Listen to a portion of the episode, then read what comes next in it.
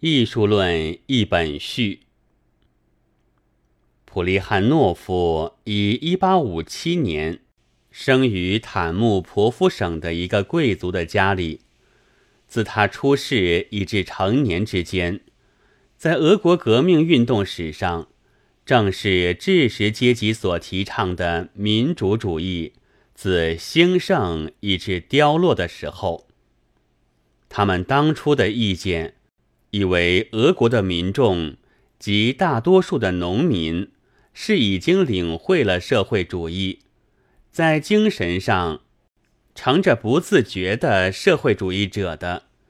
所以民众主义者的使命只在到民间去，向他们说明那境遇，善导他们对于地主和官吏的嫌憎，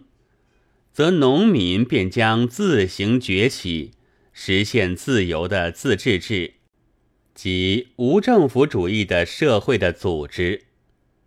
但农民却几乎并不倾听民众主义者的鼓动，倒是对于这些进步的贵族的子弟怀抱着不满。皇帝亚历山大二世的政府，则于他们临以严峻的刑罚，终使其中的一部分。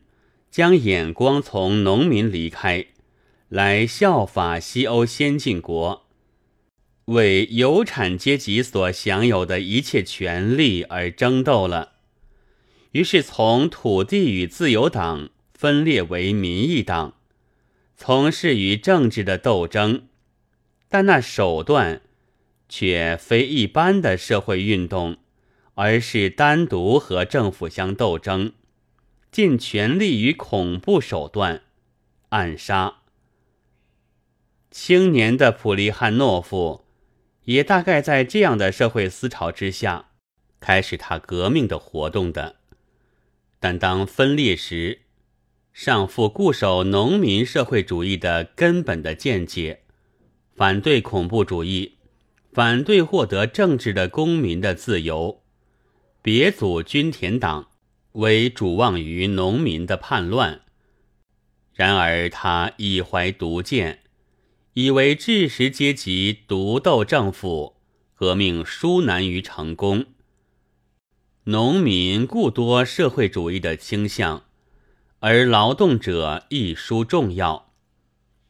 他在那革命运动上的俄罗斯工人中说：“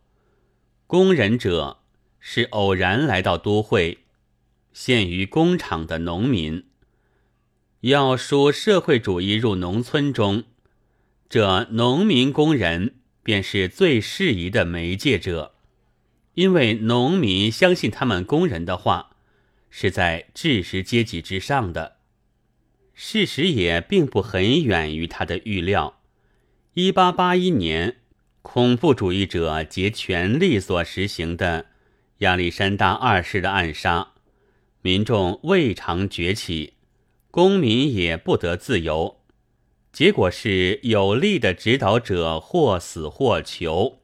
民意党待濒于消灭。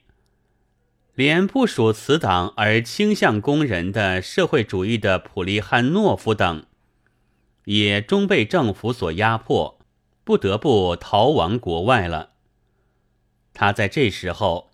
遂和西欧的劳动运动相亲，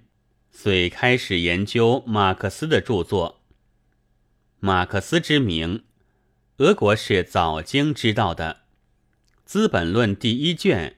也比别国早有一本。许多民意党的人们还和他个人底的相知通信，